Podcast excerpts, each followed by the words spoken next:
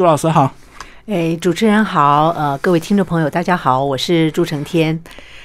但是哈，在这个节目的一开始哈，我一定要跟一定一定要跟听众朋友说，我觉得我跟主持人基明，我们两个是同一类的人。所谓同一类的人士呢，我们做。一件事情想要达到两种不同的效果啊，这个旅游谁都会去旅游，很多人都旅游。可是呢，呃，也许在旅游的过程当中，我可以把零售的专业哈跟零售我自己的经验加在一起，变成说这本书呢可以同时看到零售。也看到旅游，就跟呃主持人金明一样哈，我想认识他的听众朋友一定都知道，呃，除了在空中可以跟他呃相会哈，听到他的声音啊，听到他访问 呃各行各业的这个呃人员以外哈，其实他把所有的影像哈，通通放在了这个 YouTube 上。嗯，然后其实今天我自己也是从媒体出身的，很少有把媒体做这样的一个相乘的效果，就是我们传统念书的时候，就是广播就是广播。播电视就是电视啊，呀，然后或者是呃报纸就是报纸，杂志就是杂志哈，你可以把影音。呃，加以相乘的效果，或者把它做一个不同的一个呈现的时候，其实那个效果不是只有相乘而已，它可能会变成三倍或四倍啊。这是我觉得跟呃金明主持人聊天的时候就发现，哦，原来我们俩是同一挂人啊。所以可能有些人会觉得我们很无聊，因为呢，那个别人在旅游的时候，你干嘛拼命去拍货架呀？拼命别的东西，拼命去看那个每个店到底那个布置陈列怎么样哈？人家到底派了多少个服务人员？但是久了以后一。定会有一些回报，一些一定有一些累积哈。因为当我们分享旅游的本身的时候，就可以找到不同的切入角度。好，那其实呢，我们每一次这个呃生命的一个过程，不管是旅游或者是出差工作，其实呢，你都可以就近去观察一些东西，就是看你个人的习惯，对不对？包括你这本书一开始也强调所谓的呃一些观察力啊，或者是各方面的。是是是，因为像我做零售哈，其实我们过去在工作的时候，其实也是非常常常去出差，出差也当然就看卖场。那很多朋友就会笑我们说。啊，你们的出差好好玩哦，你们的工作好有趣哦，都是在逛街呢。好，那我之前我就举过一个例子哈，在台湾有一个呃做餐厅的一个品牌啊，这个老董，他出门的时候当然就是吃东西，嗯嗯啊，然后大家想说哇，好棒哦，你自己做餐厅，所以你出国旅游的时候就是一直不停的可以吃各式各样的美食。然后我说，但是他三天里头吃二十八餐。哦，那就是很痛苦了。大家就闭嘴了哈。意思就是说，其实每一个工作都很辛苦，只是在你当中能不能找到乐趣哈。当然讲回来，我也不希望这么严肃的看待我的这本书哈，因为毕竟我也是在旅游的过程当中，呃，观察美西或者是欧洲一些国家他们的零售业的特点，然后写成。一些小小的故事，然后让大家可以在旅游的同时能够了解说啊，原来零售业可以这么玩，可以这么做。那能不能用在台湾呢？可能在这个疫情这么严峻的时候，这个反而是一个值得反思的议题。对，一定有很多小细节或小贴心的地方是我们可以学习的地方。嗯，对不对？对对。我举几个具体的例子哈。举个例来讲，我因为台湾的四面环海，所以呢，我们讲到这个呃海港或海嗯海边，我们就会想到海鲜嘛哈。因为那个尤其现在这个国旅非常的热门哈，所以那个澎湖人不是说啊，你们都把我们的海鲜吃完了，那表示说这个台湾人很喜欢到这个海港海边去吃。海鲜，可是哈，当我们提到海鲜餐厅，各位想到什么？就会想到一个玻璃缸，嗯，哈，里头有生鲜的、生猛的海鲜，对吧？哈，然后呢，很奇怪哦，老板娘一定穿雨靴。嗯，雨鞋。为什么呢？因为就方便，因为就湿湿的，然后你就会想到说啊，我走在那个地板上，可能是磨石子的地哈，它可能会滑倒哈。那门口有一些塑胶盘，上面放了一些这个热炒一百块的，你可以选择的这样的东西。哎，很奇怪耶，大家都没有讨论好，可是为什么基隆长这样，桃园长这样，都一样，台南长这样，你到小琉球也长这样呢？啊，那我们回过头来看看，你说海鲜餐厅不就是应该讲长这样吗？我在美西哈，在那个旧金山的南部一点点，有一个小城市叫做 Monterey。那 Monterey 的那个渔港，它有一个小旧金山的渔人码头之称。因为呢，旧金山的渔人码头已经非常的这个观光化，换句话说，就一大堆观光客挤在那里卖很多东西，可能反而不容易吃到真正精致海鲜。可是呢，Monterey 呢就有海鲜一条街的一个设计。那我想说，哇，这个在海边的海鲜餐厅应该都长得一样吧？很多家我可以选啊，错了，它每一家都不一样。好，有的对，有的呢，他专门做外卖的，所以你就可以在门口买一个小食带走。那有的呢，他专门做素食类的，所以里头不管是披萨啊，或者是汉堡啊，它都是比较平价的。那如果你想要真正吃异国料理，它也有做成这个呃专门烧烤的或者泰式的。那当然也有非常高档的，有铺桌布可以坐在海边，然后有红酒的那样子的高档的餐厅。所以消费者到了那样这个地方去选择海鲜餐厅的时候，它其实是每一个餐厅都不一样。啊，他就可以选择丰俭由人，那不像呃台湾的这个海鲜餐厅一样，好像长得哎每个都一样，你只是有一个叫做老牌，还有个叫做正宗，然后所以你到底不知道要选择什么，可是每一家都一样。我觉得这一点是的确是可以好好的来思考一下，我们怎么样子让我们的渔港的海鲜餐厅有各种不同的风貌喽。这个好像也是台湾的夜市的一个特色啊，就是如果那个东西好卖的话，就会一窝蜂大家都卖一样的东西啊。对，然后你不管走每哪一个夜市，不管那个夜市叫什么名字，你吃到的东西或买到的东西几乎都一样。对，我觉得真的有点点可惜哈，因为其实我觉得我们台湾人蛮有创意的。那为什么不能够在这样子的一个观光旅游的部分，能够再多一点点的发挥，大胆的去尝试看看？那这样的话可以给消费者更多的选择。嗯嗯嗯，好，那其实呢，这本书横跨了这个欧美地区啊，那包括美国，你在一开始有第一篇就介绍一个这个百货公司，那个是。第一一楼通常都是卖比较高单价、高利润的 啊，对不对？化妆品啊，或者是鞋子这样子。是，然后这家很特别，它鞋子居然还会帮你量脚。啊，对我有特别提到哈，因为其实，在百货零售来讲，我们可以发现，就说啊，因为现在的网络也很发达，大家又在世界各地旅游。我是说疫情之前了哈，那所以呢，旅游的时候呢，其实你说啊，要学习多容易啊，可是很怪哦，有一些它独特的地方，就是还没有被复制。所以我就举了呃，刚刚季明主持人提到的那个百货公司哈，对，它在一楼的斜区。它有一个非常专业的量脚器，你说啊，量脚器就量你的脚的大小，那我们买鞋子不就是本来就要量脚吗？我说那个量脚器不是只有量脚的长度，它是量脚的宽度。嗯。啊，我们其实会发现每个人的脚长得不太一样。对，那进一步当然还有脚的厚度，所以我们就会发现有一些鞋子哈，它因为鞋型的关系，你好像穿起来会特别漂亮啊，或者说有些鞋型明明同样的 size，你就是觉得哎，你穿起来很怪，比较。紧，哎，比较紧，比较怪，知道。呀，它叫做楦头，不一样哈。那所以这样子的量脚器帮助你先量一下你的脚的状况，以后当销售人员推荐给你的就是比较符合你的脚的呃形状的鞋子，你当然满意度就会提高啦，而不会是拿了一堆鞋子以后发现哎这个也不适合，那个也不适合，自己反而充满了挫折感。我就觉得像这样的一个工具，其实是帮助所谓的百货公司的鞋区能够提高他们的专业程度。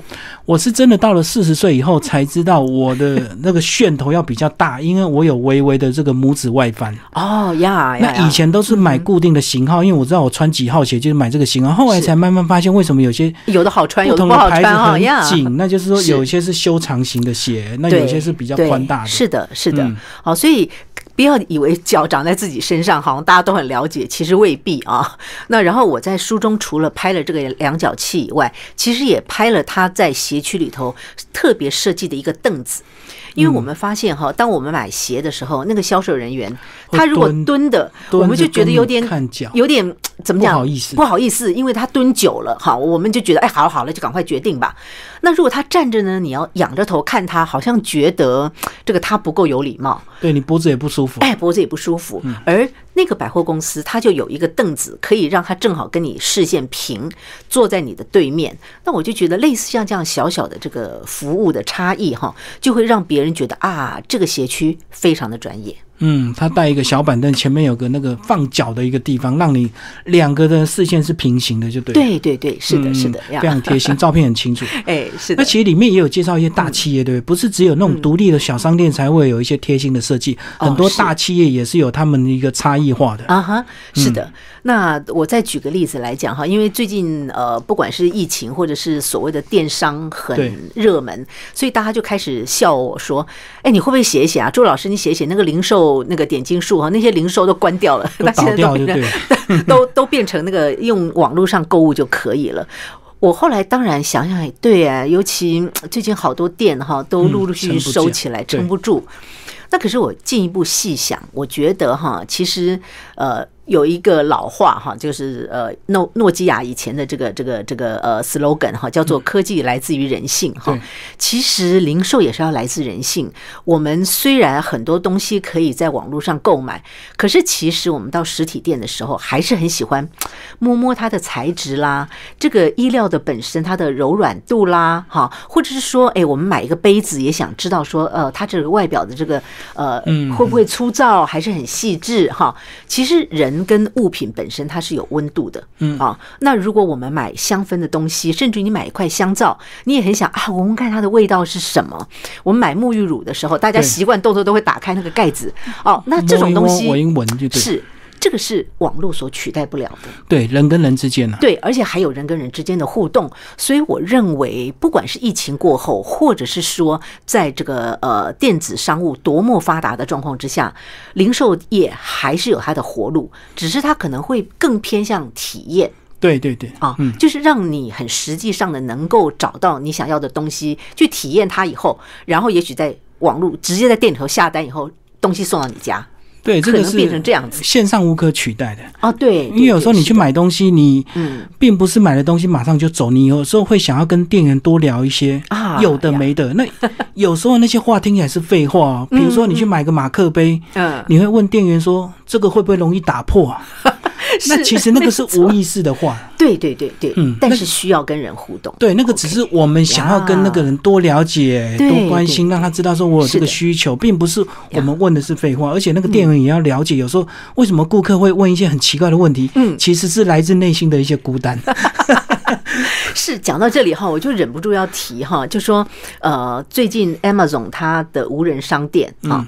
哎，好像很成功，可是很奇怪哦。中国大陆跟台湾 Seven Eleven 也试过无人商店，嗯，可是好像都不太成功哎，而且还有一些都关掉了啊。因为到底差异在哪里？不如预期呀，不如预期。那我就当然到了美国的西雅图，当然就要去看它的这个所谓的无人商店到底是什么样的一个状况。后来发现，对不起，这是完全两个概念。因为呢，Seven 或者是大陆的一些便利商店，它的那个无人商店叫做真正没有人，没有人的状况之下，你要自己刷卡进入，自己去拿一瓶饮料，好，然后自己去拿一个面包，然后自己结账，自己出来。以为很方便，其实消费者不喜欢呢。我们虽然不太跟 Seven Eleven 的销售人员聊天，可是我们还是喜欢有人服务我们呐。嗯，有时候你买东西如果是半夜的话，你看到那个店员在那里，会有那种安全感呀。那所以呢，回过头来看一看哈，那 Amazon 的无人商店难道不是这样做的吗？它也一样没有人啊，甚至于连那个 B 卡都不用，因为它直接就可以扫描到你是 Amazon 的会员就入场了。嗯，我仔细观察以后，对你不用人招呼，不用人结账，甚至于不用人帮你取货，你都可以通通自己来。但是他服务人员一样都没有少，有人在引导，有人在现场招呼，有人在补货，有人在呃处理生鲜的食品，让你觉得这个店是充满了活力。只是他不用你去，他只是不用帮你结账，不是代表。不用招呼你，这是两个完全不同的概念。他们可能着重是在体验，对。那我们台湾或大陆着重的是在所谓的利润，就是我用节省人力，干脆都没有人。对我开无人店就是为了省下工读生或员工的钱，嗯，所以是真的完全无人。可是你遇到状况，你想要问个产品问题的时候，你问不到。是的。所以，当我们去 Amazon，它叫做 Amazon Go 哈，那个 Go 就是走路走近的意思。它只开在呃办公区，那它也只开礼拜一到礼拜五，嗯，它就完全针对上班族。对，而这个部分的公餐会让上班族很容易在里头买到他想要买的东西跟饮料，然后旁边就有一个自助的一个像，就像我们 Seven Eleven 现在有的客席一样，它包括微波炉啊等等，你都要自己操操作。哎，可是它在现场里面，你就可以看到那。些食物你会觉得是新鲜的，它的现打的果汁也有人补货，现做的这个盒餐也有人送餐，然后也有人招呼你。那甚至有人问你说：“哎，需不需要新的购物袋啊？”看你可能手上拿了比较多的东西的时候，那我就觉得，所以人还是需要服务的。所以它的无人商店的重点是在结账的流程，而不是在减少服务本身。嗯，可以让你享受你想要的一些自由。可是当你需要被服务的时候，其实人就在旁边，就对。是的，是的呀，就是这个概念。因为有时候我们逛街，我们不喜欢员工一直在招呼你，因为你也是只是想要闲逛而已。那如果他一直招呼你，你会有压力呀。可是如果你真的想要买东西的时候，你一定会想要找找到一个人来问。是，如果完全都没有人的时候，真的有点孤单哈。你也没有办法做决定。所以我想，同样的无人商店哈，这两个就是完全不一样的概念。我们可以看得到 Amazon 它的成功。我想这也是很重要的因素之一吧。嗯，你在里面还有提到这个呃，去做那个跨海隧道，对不对？啊，原来这个英法的一个这个隧道不是从法国啊，是从诶布鲁塞是比比利时。嗯，所以你到那边也体验到说，哇，居然在英国那个部分，他们也搞得很像免税店哦，对。因为当然可能因为脱欧哈，也因为它真的就是在欧陆以外嘛哈，所以呢，当要从这个跨海隧道离开的时候，英国坐回来的时候，你就感觉起来你好像到了机场。所以呢，他在那个车站里头有非常多的这个免税品可以买，甚至也有一些特别的商店哈。我在书里头有举一个例子，我觉得这是一个很特别的这种切入点，也想在这里跟大家分享。那个店哈，只有一个名字叫做 White，就是白的意思。嗯。那这个店里头只卖白色的东西。嗯，大家想说什么叫白色的东西？它有白色的被子、白色的衣服、白色的毛巾。好，你可以想象中白色的东西才会进去。那这种切入点跟说啊，我是呃卖衣服、卖包包、卖杂货、卖这个棉纺是不同的。它切入用颜色来切入啊，我觉得这个是一个很特别的英国的一个店。那我就让我想到哈，其实日本也有一间类似的店，它只卖点点的东西，就是呃圈圈的圈圈。哎，对。那这个点状的呢，如果你是不管是杯子，刚刚讲的杯子、杯盘、杯碗、瓢盆，或者是你的衣服、发带啊，或者是鞋子，甚至于包包，只要是点点的，它在里头都可以卖啊，大点小点哈，那个红色的、黑色的、呃粉色的。那换句话说，它是用一个形状或者特别的一个图腾去切入它。其实这个跟我们有一个 Hello Kitty 的店，或者是呃这个米老鼠的店，或者是我们讲说呃一个工业品的店，其实是类似的概念，只是它切入的点非常的特别。我们就会发现，就说哎，当你走到世界各地去看的时候，我对于这种。切入点比较特别的店，就会特别的关注。嗯嗯，对啊，包括这几年流行什么白色趴嘛，白色 party，然后大家全部都穿白色的衣服，所以白色也是有一些特殊的喜好者。是是是，所以它就会造成一个，我当我要买东西的时候，我一定会走进走进去这个白色的店，对，或者看它就什么东西可以特别的做成白色哈呀。嗯，所以这也是另类的一个分类啊，并不是以这个实用为主，哎，是以喜好。对对对，是以喜好为主，嗯，就跟日本的那个点点一样 呀。好，那里面还有讲到波兰的那个盐矿，对不对？过去那个盐矿也被他们改造成一个，算是一个是呃 shopping mall 嘛，对不对？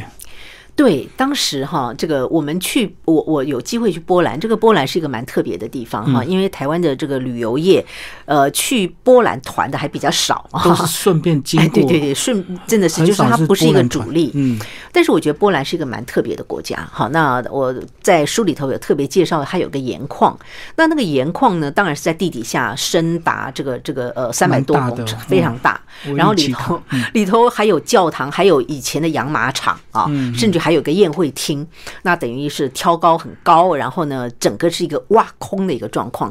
那我为什么介绍这样子一个盐矿呢？当然，今天我的书里面以零售为主，所以我当然不一定是在写这个盐矿多么好玩哈，或者说它门票多少钱。我要来谈它在地底下哈三百多公尺的地底下开的店里头卖什么东西啊？因为台湾其实也有盐。啊，那我们在想盐，想到盐，大家只想到说，嗯，好，那可以拿来做菜吧，啊，那但是它可以在盐矿里头用盐开了一个店。那它就分成了三大类的商品。第一类当然当然就是我说的食用盐啊。那食用盐它当然就分成呃，这个你你煎牛排的时候你用的盐哈，你是在煮汤的时候用的盐哈。那这个盐有粗盐有细盐哈，有大罐小罐，它都做的非常的精美。那第二类呢是属于沐浴洗剂类的，因为呢它可以做成泡澡用的这个沐浴盐、海盐、海盐之类的。那所以呢，它连泡澡的东西也都可以发展的很棒。那当然，因为它是属于盐矿，所以呢它就会出现盐灯啊，就等于说是原来的矿里面呢把那个呃刮成空心的，它变成一个照明或者变成一个摆设。嗯那这个部分也有大大小小有非常多的设计。嗯。所以换句话说，风景名胜。有这个所谓的纪念品店，它也要让它丰富化，所以才能把消费者的呃心留下来，钱也留下来。嗯，我们这几年台盐也是有一些进步了，台盐也是开发了很多周边商品。哦，对对对对呀，一些海盐、香皂啊、那泡澡盐啊、食用盐什么都有。是是是，但是可能规模就比不上这些这么。悠久的一个这个盐矿，或者是它有至少是国际级的这个这个呃名胜古迹了。嗯，里面有讲到这个品酒庄啊，这个呃欧美人是喝酒，他们不是买了就走，对不对？他们是很悠哉悠哉跟酒庄老板聊聊天，然后试个几种酒之后啊，才会决定要买酒。呀，这生活的模式是是是这一点哈，我想也要跟呃听众朋友们分享的是，因为其实我过去这几年哈，在德国的时间去的机会比较多。对，德国有一个葡萄酒大道，当然不是一个真正的一条街啦，是指说那个绵延三四十公里，全部都是葡萄酒。就跟台中的太阳饼大道啊，对对对，对，它就是都是 葡萄园啊。那当然也有很多酒庄，对。可是呢，我后来到了呃美国的加州，看了他们的酒庄以后，我就发现，嗯，果然德国人比较不浪漫，德国人的酒庄比较严肃，它就是一箱一箱的酒啊，然后来销售。可是呢，加州的酒庄，它就在假日的时候呢，会吸引。呃，路过的人来进来品酒，一个人五块钱美金，你可以喝六种酒。嗯，他帮你排一个菜单，当然呃酒单哈，然后会从比较呃淡的一直喝到比较浓的啊。你试过六种酒以后呢，你可以选择要买哪一种酒带回家，这五块钱就可以折现。然后呢，现场就会有音乐的演奏，然后呢，他会准备一些小食，所以呢，很多加州人就在假日的时候就到酒庄去。度过一个微醺的下午，然后末最后一定就会把酒买回家，因为呢。把五块钱折掉，然后那个酒就变得很便宜，就蛮划算，就要蛮划算的，就有点像休闲农场的一个模式，对不对？大家到农场里面就是品尝一些小东西之后呢，我才决定，而不是匆匆忙忙买了就走。是是是呀，所以这个氛围哈，我在书里头有拍了一些照片，我就觉得啊，可能是加州的那个，是不是加州有阳光，所以的人就啊，对啊对，就比较浪漫，然后就相对德国可能就真的比较严肃一点了，大家比较悠哉，就对。是是是，台湾其实现在也是有在发展一些。休闲产业啊，对对对，所以我就觉得有些东西他山之石可以攻错哈。我觉得对于发展旅游业来讲哈，其实真的是可以看看呃国外的一些做法，能够哪一些可以在台湾可以使用，我觉得是蛮好的。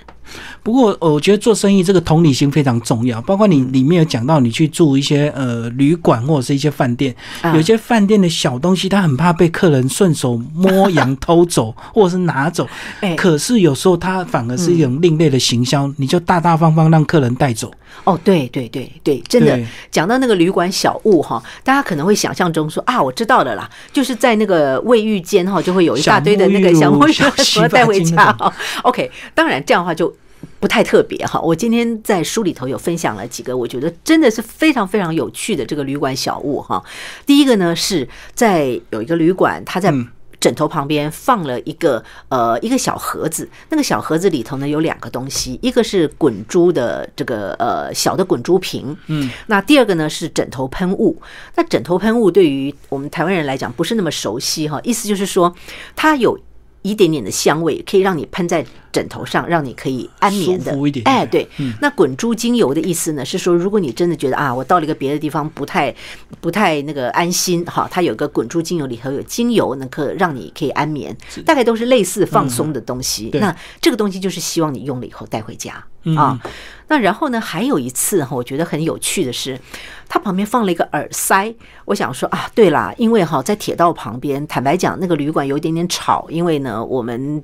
选择的地点是市中心，嗯嗯，结果他在耳塞的旁边呢写了一小段字，说：“如果你想聆听城市的心跳啊，我们非常欢迎。那如果你想选择更沉默的话，那请用这副耳塞。就让我觉得说，哎，他写的像一首小诗一样啊，一个句子，而不是说，如果你嫌吵，你就用吧，哈。我完全就没有挑剔到他的那个，哎，没有挑剔到他的这个吵闹的部分了。嗯嗯，所以这真的是要一种做生意，还是要有一些这个大气吧，或者是说，呃，有些东西。能够适当的让客人占一点点便宜，其实他可能会再回购或者是再回头来消费，对不对？是的，是的，就不用计较的那么清楚。我我我有一次在台湾做了一个很鸡婆的事情，因为呢，我去一个所谓的温泉旅馆里头呃住宿，那然后结果他给了大家一双拖鞋，嗯，然后最后告诉我说拖鞋不可以带走。如果带走的话，要付一百五十块。嗯，那我特别还写了一篇文章，当然不是在这本书里头发表在别的媒体了。我就很想跟旅馆的老板说哈，我说你这个拖鞋就是夹脚拖，一般的这个塑胶的夹脚拖，上面还有你旅馆的名字，而且是消费者穿过的。对，那你如果要。赚这个一百五十块哈，那其实你后面的消毒不是也很麻烦吗？那莫若就让他带回去，当他穿着这双拖鞋的时候，不就？记得他在这个温泉旅馆的一个美好的记忆，那为什么会变成是说，哎，这个拖鞋你要记得留下，不可以带走哦？反而让消费者的心态觉得没有那么的呃舒适，不舒服就对。对，所以他那个拖鞋是重复使用就对。哎，是的，也让我很惊讶，说啊，原来这个拖鞋看起来是给你的，原来是重复使用的，这样就有点奇怪了。嗯，那他干脆就大气一点说，这个拖鞋就是送你的，反正你使用完之后就可以直接带走就好了。对对对，呀呀，我讲类似的这个概念，以台湾来讲。随便住宿都要两三千块以上，是啊，多花个一百五十块的成本，他可能下次来他还会指定你这一家，可能因为那双拖鞋呀。当然，他采购绝对不会是一百五十块嘛啊，所以我觉得有的时候看看从哪个角度来切入，我们也可以看国外的例子来回想我们自己的观光旅游业还有没有进步的空间。所以我觉得很多人做生意是因为这个怕亏钱，所以他就会把成本抓得很紧。可是当你越怕亏钱的时候，你反而真的会越亏越大，因为你的心胸就会让顾客感觉不舒服嘛。走到哪就会感觉哎，这个要钱，这个要钱，然后你什么都不敢带。是的，是的，对啊，因为其实像我们出国有时候难免总会带一点小纪念品，包括你里面还讲到有个非常特别的书签的，非常漂亮。啊。对啊，对啊，他也是因为看到我床头有一本书，在旅馆里头看到我床头有本书，他才。给我书签的，我就觉得，哎，这个是一个很贴心的一个服务，所以这个绝对是纪念品可以带走。是的，因为一个小书签，然后是纸雕的。呀，是，嗯嗯嗯。好，那接下来我们来讲，呃，其实德国你有带到一些章节，对不对？包括你的上一本书，其实是以德国的零售为主。对对对。然后在这本书有得到，当然继续继续德国游喽，因为 呃，我们的我的出差的地点就是在德国啊，所以在德国真的还去了不少的地方。来挑一件帮我们介绍好不好？OK，好，我在呃这本书里头有提到说，呃，德国有一个很应该讲说很资深的女装的品牌啊，叫做应该叫做 Bonita 哈，不知道念念念的对不对？那这个牌子呢，因为它已经有五十几年的历史了。说老实话了哈，女装店哈，在过去一段时间被快时尚几乎打得很惨。对，不管是 Zara 啦、H and M 啦，或者是这个这个优衣库啦哈，在世界各地哈横。扫千军，那这个德国的这个店，它怎么样子可以继续维持跟它的消费者的关系呢？嗯，我觉得可以让台湾的一些女装的品牌做参考。我那天看到这个店长跟店员哈，当然都是属于中年人了啦哈。那然后呢，他们在现场办一些他的熟客的活动，让他的消费者可以到店里头来，也许只坐个小板凳，然后店长跟店员是自己试穿店里头的衣服穿给你看。哦，就有点像同同乐会吧？哎，对，有点像同乐会。嗯，因为我们晓得卖服装的人哈，他的那个不管是 catalog 或者是他在现场的陈列，都是俊男美女型的。啊，所以呢，他就会告诉你说这个东西很时尚，这个东西穿很漂亮。可是其实哈，我们一般人哈，这个高矮胖瘦都有哈。所以我们当在买衣服的时候，如果发现哎，这个店员原原来跟我一样哎，年纪也差不多，他穿着这个衣服还蛮好看的，我就觉得哎，那我也可以来试试看，而不是觉得哎，在这个呃看到他的这个目录上哈，或者是广告上的那个。模特儿跟我的距离是比较远的。我觉得他用这样一个方式，让他跟消费者的距离拉近，更近，会有亲切感。因为店员的身材不一定，当然不可能像模特这么好嘛。所以是是是，所以高矮胖瘦穿起来你就觉得啊，原来我这种身材穿这个衣服真的好看。对对对，那当时我去的时候呢，其实当然因为肤色不一样，当然也别人也看得出来我不是德国当地人，可是他们一样招呼我坐下来啊，然后呢，呃，让我参与了整个活动，我就觉得说他们真的非常的贴心，而且把气氛融合的很好，让当时购物中心经过的人看到他们以后，也就有人。因为这样而进店了，而不只是一个冷冷清清的一个呃比较不是很大的一个女装店而已。嗯，现场搞得像同乐会，对，是的，VIP 现场呀，店员亲自试穿。是是。你在这个书的最后，除了呃介绍这四个区域之外，另外你有一些开箱好物，对不对？这个是你这个特别带回来之后，把它 精选出来分享给大家的。呃，我我想大家想说出门去玩哈，一定就会带点东西回来哈。那因为呃。在网络上可以随便，你要到任何地方就会告诉你说什么十大必买好物哈，一定你要这个扫货是很容易的。但是德国比较特别，因为它有一些东西哈，是我们台湾的消费者比较没有那么注意到的啊，所以我就想特别挑了几样在书里头分享。那我自己是认为哈，当然细节不一定要在节目里头说明哈，但是我想要强调一点的是说，嗯，德国其实是一个日用品大国，嗯，所以它是一个很实际、很务实的国家。对，我们。我们在讲到这个巧克力，可能你就会想到瑞士啊；讲到红酒，想到法国；讲到德国的时候，大家会想到什么呢？大家可能想到汽车或精密工业。其实德国的日用品做得非常好，嗯，什么牙刷、牙膏啦，哈，或者是沐浴洗剂功能性很强，就对，功能性非常强，甚至于它还有一些保健品啊、营养食品啊，都是一个很实用的东西。我觉得如果有机会去德国，那倒不妨去看一下这些日用品，而且它又。物美价廉，嗯嗯嗯。嗯，好，那最后老师跟我们分享这半年这个疫情的关系哦，那你自己呃应该也非常关注欧美的一些相关新闻，是的，有没有哪些零售商你关注他，然后这半年他们影响非常大，然后有一些应变措施的？啊呀。那个呃，我想举一个小小的例子就好了，因为呃，我想还是以德国为主啦，因为德国有几大零售商，包括这个 DM 哈，或者它的这个呃呃呃 odi 这种超市超商，我都会在脸书上继续 follow 他们的粉丝页。然后当疫情刚开始的时候，其实他们沉寂了一段时间，嗯，然后呢，我就开始注意他们开始抛各式各样的口罩。嗯啊，换句话说，原来口罩这件事情对于欧美人士来讲，真的是一个陌生、很陌生，或者是他们很不习惯的东西。但是当我看到这些零售业开始贩卖口罩、设计新的口罩，甚至于把口罩跟他们的 logo 结合的时候，第一个我知道说。嗯，疫情还是依然严峻，否则的话，这些大的这个零售业不会做这样子的阴影。